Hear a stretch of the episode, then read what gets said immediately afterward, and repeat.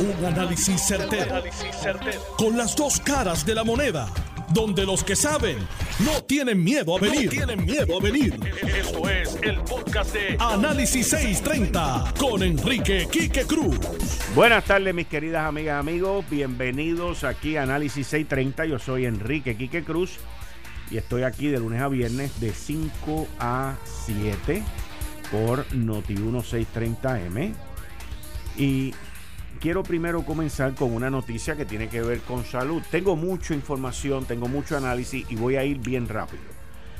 Científicos en la Universidad de Pittsburgh descubrieron un anticuerpo, un componente de anticuerpo que ha demostrado ser altamente efectivo en la prevención y el tratamiento del SARS-CoV-19 en laboratorios con animales la Escuela de Medicina de la Universidad de Pittsburgh ha logrado eh, encontrar una pequeña molécula biológica que hasta el día de hoy completamente y específicamente neutraliza el SARS-CoV-19, el virus, el coronavirus, que es la causa del coronavirus, del COVID-19. Este anticuerpo, este componente de este anticuerpo, que es 10 veces más pequeño que un anticuerpo normal, ha sido utilizado para construir una droga, una medicina, llamada AB8. A de, A de Alberto, B de bueno, 8. AB8.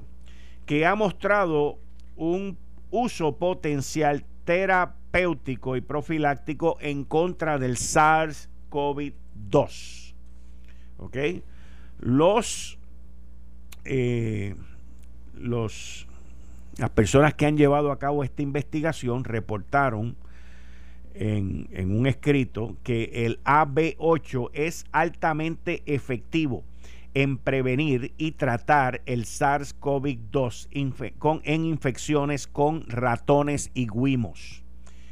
Este, esta molécula es de un tamaño bien pequeño, dice tiny, y solamente incrementa su potencial que logra neutralizar el virus, pero también hace posible que al administrarse esta droga utilice rutas distintas para ah, llevar a cabo un tratamiento como puede ser la inhalación, o sea que con un spray nasal también se puede utilizar. Muy importante, esto, estos resultados de estas pruebas clínicas con animales, con ratones y con guimos, no significan que van a ser efectivas con humanos, pero son unas señales extremadamente positivas. Por lo tanto, todavía no se sabe cómo va a ser el tratamiento con humanos o los efectos que tenga en los humanos. AB8 ha sido evaluada en conjunto con científicos de la Universidad de North Carolina en Chapel Hill, de la Universidad de Texas eh, Medical Branch en Galveston, Texas, y de la Universidad de British Columbia, al igual que la Universidad de Shakatuan. AB8 no solamente muestra, ha mostrado un potencial para el tratamiento del COVID-19, pero también se puede utilizar para mantener a la gente fuera y alejados de las infecciones que provoca el SARS-CoV-2, dijo el autor de esta investigación científica, el jefe de la División de Enfermedades Infecciosas de la Escuela de Medicina de Pittsburgh.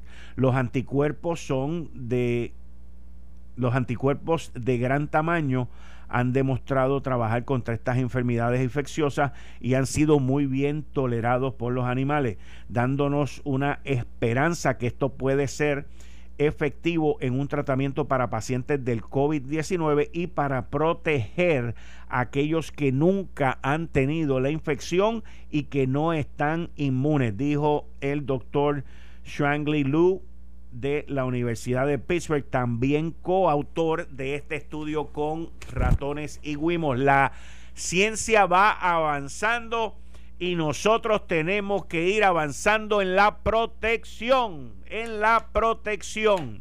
entrando en el próximo tema, la gobernadora Wanda Vázquez hoy presentó una serie de medidas y presentó su candidato, su nominado a Contralor. Ayer alguien en Fortaleza filtró el nombre de eh, Osvaldo Soto, secretario de Asuntos Públicos y a quien conozco. Alguien filtró el nombre de él.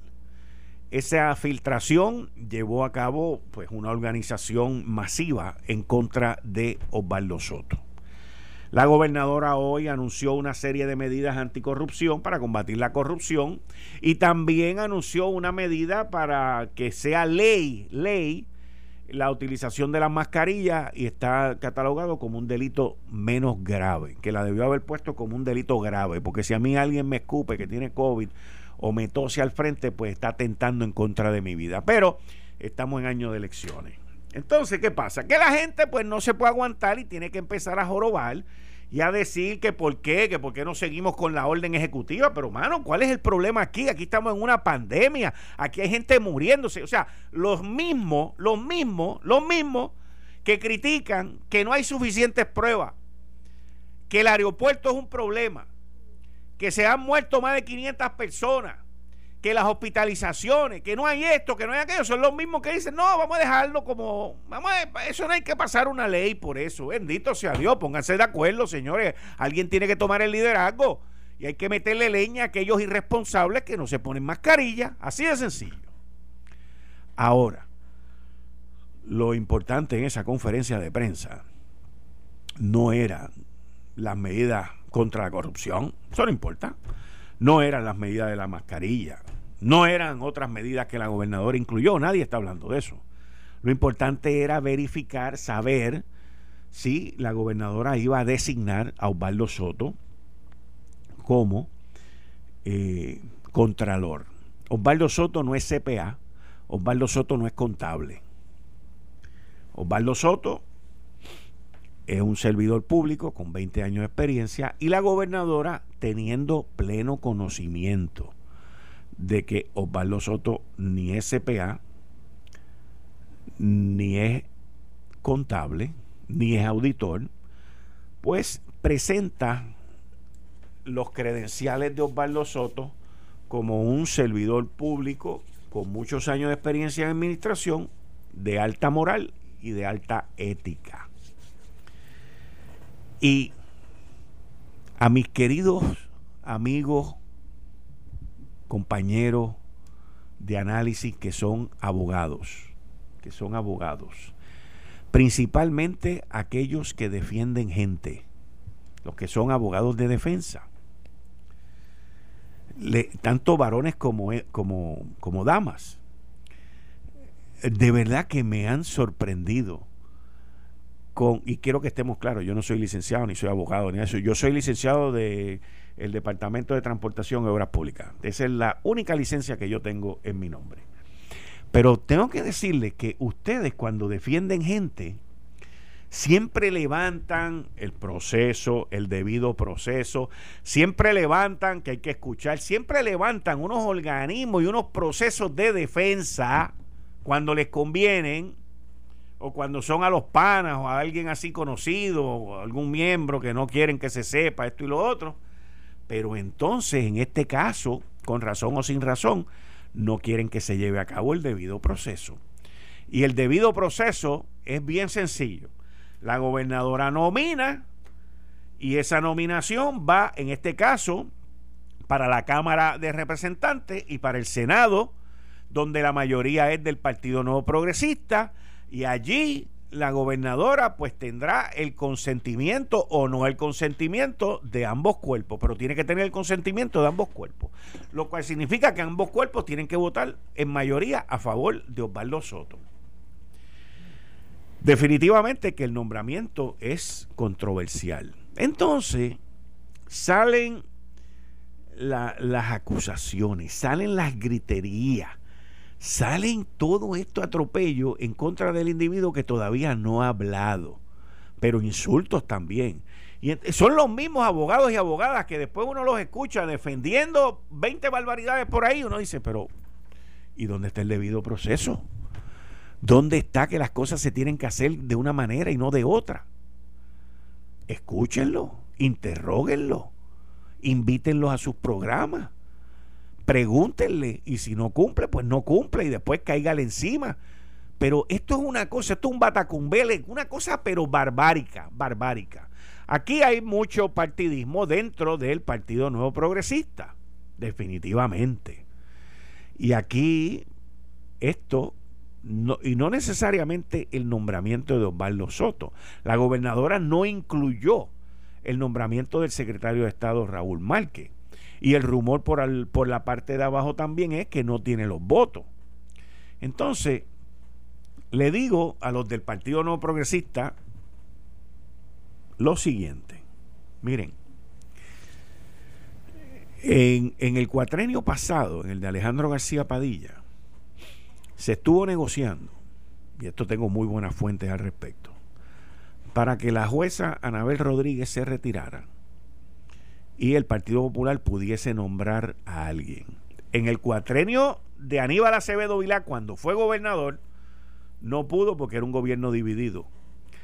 Pero el punto que traigo con esto es que el Partido Nuevo Progresista se está exponiendo a que si a la gobernadora le da la gana porque tiene el poder para hacerlo y le puede dar la gana, dejarle al que gane la gobernación el 3 de noviembre, si es que el juez Rosado Colomel entiende que estamos a tiempo, dejarle al que gane el 3 de noviembre, ¿quién va? un nombramiento del Tribunal Supremo, que si gana Charlie Delgado, pues el Partido Popular conservaría ese, ese escaño. Si gana Pedro Pierluisi, pues obviamente iría uno más de, identificado con la estadidad. Pero nombraría el Contralor, nombraría a uno en el, el alterno del FEI y nombraría otra serie de posiciones. 11 jueces al apelativo, 20 y pico, 30 y pico de fiscales, jueces de primera instancia, jueces municipales. El punto que estoy trayendo, y lo traigo a ambas partes, a la Cámara de Representantes, al igual que al Senado, que es el legislativo, igual se lo traigo a la gobernadora, porque esto se necesitan dos para poder bailar. A, nadie le gusta bailar solo, por lo menos a mí no me gusta bailar solo. Hay gente que baila sola, pero a mí no me gusta bailar solo. Y, y lo que les quiero decir es, ustedes pueden tener los sentimientos que quieran, pueden tener las diferencias que quieran, pueden tener los malos deseos que quieran, pero al final y a la postre todo el mundo se tiene que sentar en una mesa y todo el mundo tiene que dialogar. Mi consejo, mi consejo o mi análisis al respecto es, gobernadora, Johnny Méndez, Tomás Rivera Chats, Pedro Pierluisi, siéntense, siéntense. Es obvio y es claro que la saliente gobernante, Wanda Vázquez Garcet, quiere acomodar a su gente. Vamos a decirlo como es. Quiere acomodar a su gente. Y tiene el poder constitucional para hacerlo y tiene la legislatura de su partido para lograr el consentimiento. Pero estas cosas no pueden ser silvestres. Estas cosas no pueden caer del cielo. Y máxime de, en un corto tiempo después de una primaria, de cara a una elección. Así que, gobernadora, vuelvo y repito, Usted tiene su listita. Los legisladores y el grupo de Pedro Pierluisi tienen su listita. Tomás Rivera Chat tiene su listita. Johnny Méndez tiene su listita. Siéntense y compartan las malditas listas esas y lleguen a un acuerdo, señores. O sea, ¿de qué estamos hablando?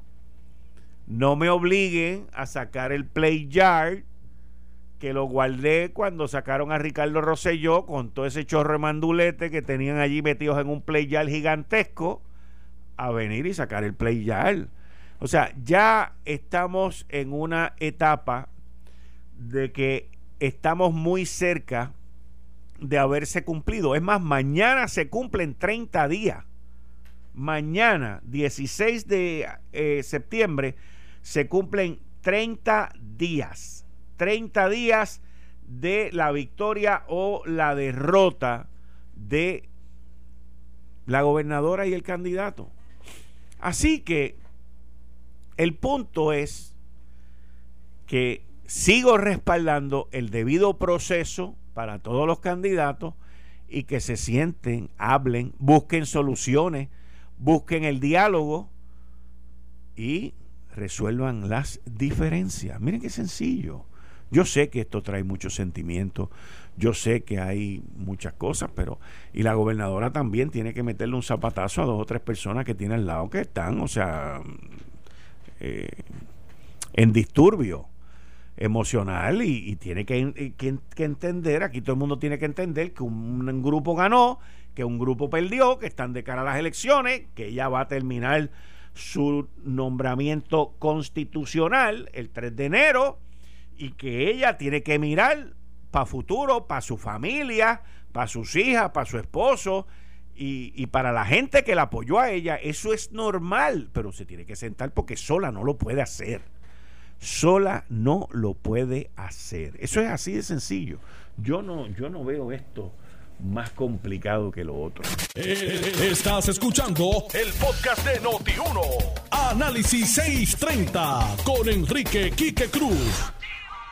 Buenas tardes, son las 5 y 33 de la tarde de hoy, martes 15 de septiembre del 2020. Tú estás escuchando Análisis 630.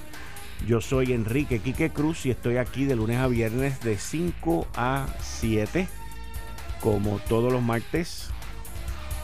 Se supone que también esté aquí con John Mott. Llámame John Mott. Y estoy también con el economista Jorge Elguera. Jorge, bienvenido a Análisis 630 como siempre. Muchas gracias. Gracias, Quique. Un placer estar nuevamente en el programa y saludos a toda la audiencia. No digo no. Eh, en lo que conseguimos al licenciado John Mott, este, que lo estamos llamando, pues eh, vamos a vamos a continuar tú y yo por acá. Bueno, eh, Jorge, las medidas anticorrupción eh, que no se sabe mucho de, las medidas. Eh, ¿Prefieres a medidas anticorrupción de...? Sí, las la que envió hoy. Las que envió, perdóname, no, no capté bien esta parte. No, no, no, o sea que la, la gobernadora... Eh, ah, la gobernadora, ahora sí. La gobernadora... El proyecto anticorrupción. Sí, los proyectos. Ya tenemos en línea también a John Mott. John, ¿cómo estamos? Buenas tardes. Tuve yo aquí un medio Buenas tardes. Y está con Jorge Helguera a las cinco y media, así que me excusan los dos. Este, John, estamos comenzando, porque no hemos ni tan siquiera discutido, pero estamos comenzando a hablar de las medidas que la gobernadora propone anticorrupción sobre corporaciones, que son prácticas que se vieron en esta administración al principio y más tarde y en otras administraciones también. Eh, viene gente que hacen campaña política o son panas del gobernante o la gobernante ganan y entonces eh, montan unas corporaciones nuevecitas, brand new, como si fuera a comprar un carro y arrancan por ahí con contratos multimillonarios. Eh, y, básicamente estoy preguntando sobre eso. John, tu opinión y la de Jorge también. Adelante. Bueno, en primer lugar, las leyes aquí en Puerto Rico son múltiples. Eso no va a evitar la corrupción. Le van a dar la vuelta. El problema aquí es que cuando lo ven, todo el mundo lo oculta y nadie quiere meterle mano al asunto, eso es todo el problema. Tú tienes supuestamente 10.000 empleados públicos y alegadamente 100.000 personas haciendo fraude en el PUA y la Secretaría de Justicia se lo va a dar a, al NIE que tiene 20 agentes. Oh, please, give me a break, tú sabes. Eso, o no, no carece de sentido totalmente. Pero pues, ese es el problema, no son las leyes, es la voluntad de los gobernantes. Jorge. Pues yo estaba eh, leyendo parte de lo que propuso y estoy totalmente de acuerdo, ¿no? especialmente con la primera parte de que no se puedan, que las corporaciones no se puedan inscribir el, el 4 de noviembre del de 2020 o el 2 de enero del 2020 y comienza automáticamente a recibir contratos siendo el gobierno su primer cliente y, y sin haber generado jamás ingresos antes de ello, ¿no? Eso es este la práctica más común, ¿no? Y siempre sabemos, cada vez que hay un reportaje, cada vez que hay, hay hay alguna investigación, siempre aparece que la corporación, este, tú y yo nos juntamos Inc., se creó inmediatamente después del resultado de unas elecciones y que las personas miembros de esas corporaciones eran eh, operativos políticos, funcionarios, eh, eh, de barrio o personas allegadas a, a, a, la campaña o al candidato como tal y a sus derivados. Y yo creo que es muy, muy, muy conveniente y lo creo que estoy totalmente de acuerdo que estas corporaciones Fly by Night se eliminen, que se les impida comenzar a trabajar con el gobierno con dos, tres meses de creado. Y esto puede ser una cosa para eliminar la corrupción. Lo segundo es que hay mucho truco también con, el con, los subcontratos. O sea, que yo contrato una compañía y entonces la compañía subcontrata a otra que se lleva el 80, 90% o 100% del proyecto y entonces esa compañía subcontratada es donde está mi amigo del alma, donde está este eh, mis parientes, donde están entonces los donantes del partido, etcétera. Yo creo que eso está muy bien. O sea, ya no podríamos hacer lo que sucedió un momento en el Departamento de Hacienda, donde habían padres, el secretario de Hacienda, hijo contratado por subcontratado por otras compañías. Eso se acaba, porque van a tener que reportar los subcontratados. O sea, si tú estás subcontratado por una compañía que tiene contrato con el gobierno, también tu contrato tiene que estar en la oficina del controlador y puede ser buscable. Yo creo que está muy bien para que realmente se trabaje allí quien deba trabajar y que pueda ser este entonces eh, eh, evaluado en la medida de sus capacidades. Y lo otro también está muy bien es que se acabaron también las facturas de por consultoría en X, 5 mil dólares.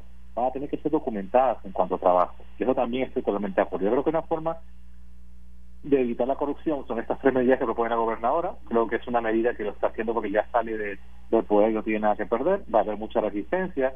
Yo estoy totalmente de acuerdo. Yo creo que contratar con el gobierno no debe ser visto como una ignominia y tampoco, y tampoco debe ser visto como que como una trampa. Yo creo que esto hace que la gente que realmente pueda apoyar al gobierno, o sea, gente competente, capacitada para la posición o la consultoría que están que van a ofrecer, pues sean contratados y que y contratar con el gobierno no sea como un pecado como es en Puerto Rico, como pasa en cualquier otro país civilizado en el mundo. Y evitar que gente sin ningún tipo de experiencia en área ganen contratos millonarios, nada más que por la cercanía a personas del partido por corrupción, o sea, por, por kickback, como hemos visto que está pasando, o por pues eh, eh, su pago, su beneficio por haber donado donado al candidato. O sea, totalmente de acuerdo. Eh, bueno, eso tú lo coges y vienes y entonces en la fecha que tenga la ley que el core pues tú le eh, incorporas la corporación unos meses antes. Recordemos que incorporar una corporación cuesta ciento y pico dólares, una cosa súper barata. Este y, lo demás, mira, de nuevo, eso está chévere, pero le van a dar la vuelta y el problema real de Puerto Rico no es ese, el problema real de Puerto Rico es la falta de voluntad cuando se ve que hay un traqueteo. Exacto, exacto. Exacto. Y ese es el problema, no la ley. Es, Jorge, perdón, Jorge no, John, tú eres abogado. Jorge y yo no somos abogados. Pero, ¿hacen falta leyes anticorrupción en Puerto Rico? No, lo que hace falta es la voluntad. Mira, por ejemplo, tú tienes dos representantes PNP acusados de un delito. ¿Ok? ¿Están acusados? No, no están culpables todavía. Pero, ¿tú te crees que en un lugar tan chiquito como la Cámara no sabían que eso estaba pasando? Desde Freya Parra, claro que lo sabían, pero no había la voluntad de hacer la investigación y llevar a cabo algo y poner, eh, este, si estás haciendo ese traqueteo, mira, estás para afuera. porque la Cámara puede expulsar a quien sea. No tiene que esperar a que acusen a nadie. tú simplemente lo puedes expulsar porque tú tienes la prueba. Y ese es el problema que tenemos, la falta de voluntad. Entonces, fíjate que tenemos personas continuamente, ah, el, el, los referidos de corrupción muchas veces vienen del Contralor y es entonces los federales los que hacen algo, el Contralor no hace nada, el, Contralor no puede acusar. Entonces, justicia no hace nada, se queda cruzado de brazos, porque eso no conviene al gobernador, imagínate, tú sabes. Y como la función del gobierno de Puerto Rico desde hace muchísimos años es reelegir al eh, incumbente o elegirlo, en el caso de Wanda Vázquez, claro, no, no ocurrió, pues ese es el problema que tenemos. Aquí todo es elegir, elegir a los políticos y lo demás no importa. Fíjate aquí que hoy, hoy, radicó a FAF un informe, a FAF, ¿ok? En la Corte Federal. indica, el Departamento de Educación estima que del total de 282 mil estudiantes registrados en las escuelas públicas, aproximadamente el 50%, 50%, están usando el Microsoft Teams Platform para estudiar. Además entienden que el 72% de los estudiantes tienen computador en su casa y el 71% tienen internet. Y el resto, tú estás diciéndome a mí que el 50% de los estudiantes no están en las plataformas que el 29% de, 28% de los estudiantes no tienen computadora y el 29% no tienen internet. Don't you think there's a problem there? Entonces, eh, tienes lo, el problema de la comida. On September 14, o sea, el, septiembre 14, el departamento sirvió aproximadamente 24 mil eh, comidas. Si tienes 282 mil estudiantes, ¿cómo tú vas a haber servido solamente 24 mil comidas? O sea, ahí hay algo totalmente disfuncional del gobierno y nadie dice nada, a nadie le importa. Y pocos en la prensa están pendientes de esto, tengo que decirlo. Uno de nuestros competidores es uno de ellos, que sí ha estado denunciando todo esto. Y, y, la denuncia se quedó corta. Según el gobierno, la mitad de los estudiantes de Puerto Rico no están cogiendo clases y estamos en septiembre. ¿Tú no crees que hay algo malo ahí? Malísimo. Malísimo, malísimo. Y hay, y hay consecuencias. El secretario de Justicia, perdón, el secretario de, de, Educación está preso. No. O, votado por incompetente. No. Está ahí feliz, contento, disfrutando hasta enero 1 cuando venga la nueva administración. Mira, lo, tú acabas de traer un tema y un punto sobre la educación que se pierden cientos de millones de dólares en el Departamento de Educación federales porque no se utilizan correctamente. Ahora mismo llevan más de dos años esperando nombrar un monitor y hay millones de dólares aguantados esperando a que nombren ese monitor. ¿Tú crees que eso es correcto? Eso está mal. está mal. Pues, pero, pero es que eso viene desde arriba. O sea, yo, yo veo a los secretarios y a mí a veces hasta me dan pena porque el, el, el, el, abrume la, la, se sienten tan abrumados con los monstruos que tienen, no pueden bregar con eso y lo que hacen es sobrevivir, porque eso es lo que hacen, es sobrevivir. Es, lo, están allí o para el tumbe, porque los han habido, o para el figureo. Siempre me acuerdo, yo tengo, yo lo admito, yo tengo un prejuicio terrible contra la gente que usa las corbatas, los, los bow ties. Sí, yo sé, a, mí a mí antes me pasaba lo mismo, ya no, pero yo sé lo que tú dices, los lacitos. Yo lo tengo los lacitos me sacan de tiempo. Y cada vez que yo veo a uno de estos eh, secretarios con un lacito, ya yo sé que es una porquería. Hay excepciones de y, verdad, los he conocido. De, verdad, de verdad, de verdad que tú, o sea, tú, tú, digo, no hay nada malo con eso, pero tú, tú ves a alguien con un lacito y tú dices no va para ningún lado. Exacto. Entonces, tú vemos que los secretarios de educación han sido un desastre e irónicamente, todo el mundo con quien yo he hablado me habla bien a mí como secretario y como resolver los problemas de bajarlo, que era un corrupto, pero resolvía. Y si necesitaba chavos aquí, pues lo conseguía. Pero entonces, aquí es, todo es para el figureo mío. Yo soy el secretario. Ah, bueno, pues este, coge eso y ponlo debajo de la, alfombra. Sweep it under the carpet. Y eso es un problema terrible. Aquí nos resolvemos. Llevamos seis meses sin, sin empleados de gobierno. Y nadie se ha dado cuenta que no necesitan los empleados de gobierno, con excepción de los empleados que son eh, eh, ¿cómo se llama esto? Eh, servicios esenciales. No se necesitan. Y de hecho, vamos a ser prácticos, los maestros se necesitan porque esto es un desastre, pero estuvimos seis meses sin... Eh, hemos estado desde marzo y en algunos lugares desde enero sin clases y ahora en septiembre este, estamos, estamos más o menos un mes y la mitad de los estudiantes no tienen clases. ¿Es eso correcto? No, tenemos que re, re, estudiar, revisitar todo lo que nosotros, nuestra relación con el gobierno. El gobierno ha sido un desastre, es incompetente, no sirve para nada, en gran medida, porque los políticos siguen poniendo la gente de ellos en el gobierno. Entonces, no es que sean, pues, este, eh, los pusieron allí, pero cumplen con su función. No, no, es que ni siquiera eso. No cumplen con su función, no saben hacerlo, no les, no les interesa. Y es un terrible problema. Tú mencionaste la educación y aquí hay estudiantes que llevan ya más de nueve meses sin ir a la escuela, principalmente en el área azul. principalmente en el área sur. Exacto.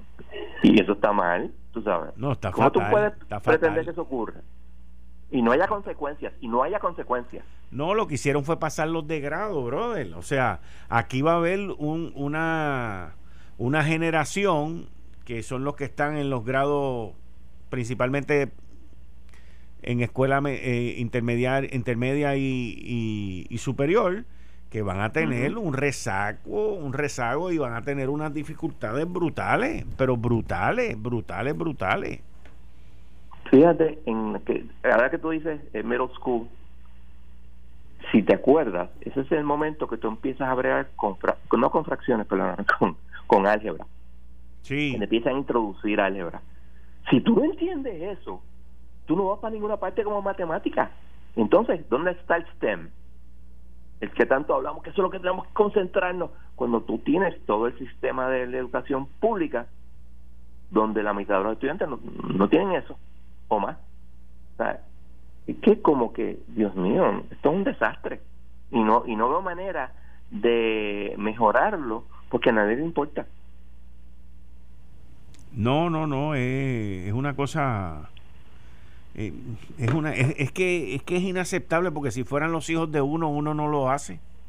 O sea, eso es lo que yo veo. Yo veo una falta de empatía. Mira, yo veo una falta de empatía en el Departamento de Educación hacia los niños de, educa- de educación especial y hacia todos los estudiantes ahora con los terremotos y todo lo que ha habido aquí con la pandemia. Veo una falta de empatía en, en la alta gerencia del Departamento de Seguridad y de la Policía hacia los policías, que han estado en ocasiones terrible, sin guantes, sin mascarilla, sin el equipo necesario para, para, para protegerse. Veo, veo esa falta de empatía y, y es falta de diligencia y ustedes los abogados le llaman negligencia crasa. Que no existe en Puerto Rico, por cierto, pero sí se usa eso. No pero en. Puerto Rico eso no- esa figura no existe. No existe. Con razón No, hay tanto... nosotros lo usamos, yo lo uso también. Sí, pero de- tú miras la casuística y te dicen no existe la negligencia grasa. Con razón hay tanta gente por ahí en, en altos puestos. Si tú dices que no existe, pues con razón hay tanta gente en altos puestos que no y le sin embargo, nada. hay un delito que se llama negligencia en cumplimiento del deber. Y si e- y para mí el secretario de, de Educación cae redondo ahí. Pero pues nadie va a hacer nada. Sí, está bien. Bueno, eh, John, muchas gracias. Hablamos el martes No próximo. problema. Yo te llamo esta semana, tengo que hablar contigo un par de cosas. Esto fue el podcast de Notiuno. Análisis 630 con Enrique Quique Cruz. Dale play a tu podcast favorito a través de Apple Podcasts, Spotify, Google Podcasts, Stitcher y notiuno.com.